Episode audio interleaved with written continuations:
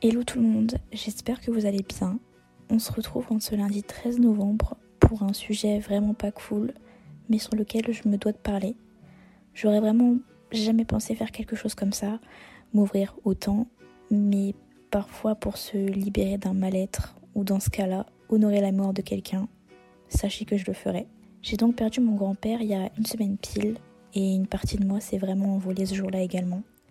Mon grand-père, c'était vraiment comme mon deuxième papa, il m'a élevé en même temps que mes parents et m'a vraiment appris tellement de choses que je n'oublierai jamais. 73 ans. 73 ans, ce n'était pas l'âge à laquelle je t'imaginais partir. Je te voulais présent pour mes 20 ans, pour mon mariage ou encore la naissance de mes futurs enfants. Malheureusement, tu y seras, mais pas physiquement. Je me souviendrai toujours de tes blagues, de toi, de ta bonne humeur, et même les fois où tu engueulais mamie pour le son de la télé. Tous ces petits éléments font que c'est toi et jamais je ne pourrai les oublier. J'ai passé tant de temps avec toi et voir que du jour au lendemain tout ça n'existera plus me brise chaque jour. Je continuerai de là où je suis à te parler, te montrer mes réussites comme mes échecs et à te parler de mon entourage pour que tous les moments que je partage, tu les partages avec moi. Ton enterrement a été la chose la plus dure pour moi te voir devant moi et ne pas avoir de réponse quand je te parlais m'a confirmé que je n'aurais plus jamais de contact physique avec toi. Et cette acceptation est dure et longue à mettre en place. Je souffre et je souffrirai encore tant que mon deuil ne sera pas fait. Quand à ton enterrement, j'ai réussi à prendre la parole devant tout le monde sans éclater en sanglots pour t'adresser une de mes dernières pensées. Je sais que cette force, c'est toi qui me l'as donnée. Quand à ton enterrement, nous étions sous le vent et le froid et qu'une fois enterré, le soleil s'est levé d'un coup, on a su que c'était toi qui te montrais pour nous soutenir. Je sais que tous ces messages, peu importe les convictions des gens, c'est toi qui nous les envoies de là où tu es. Tu t'es battu contre la perte de ton fils et contre la maladie.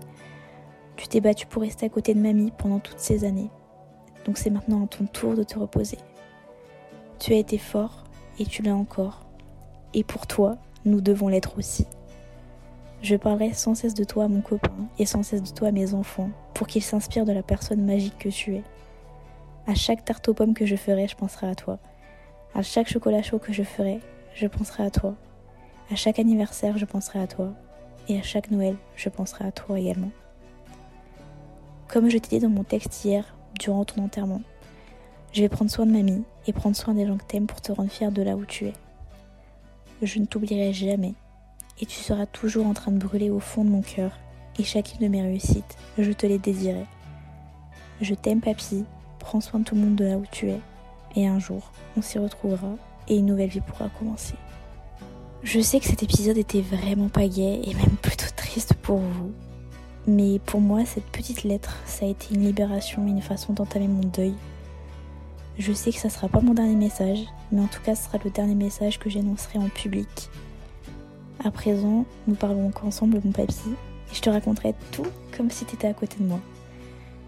Merci d'avoir écouté cet épisode en tout cas, si vous êtes toujours là.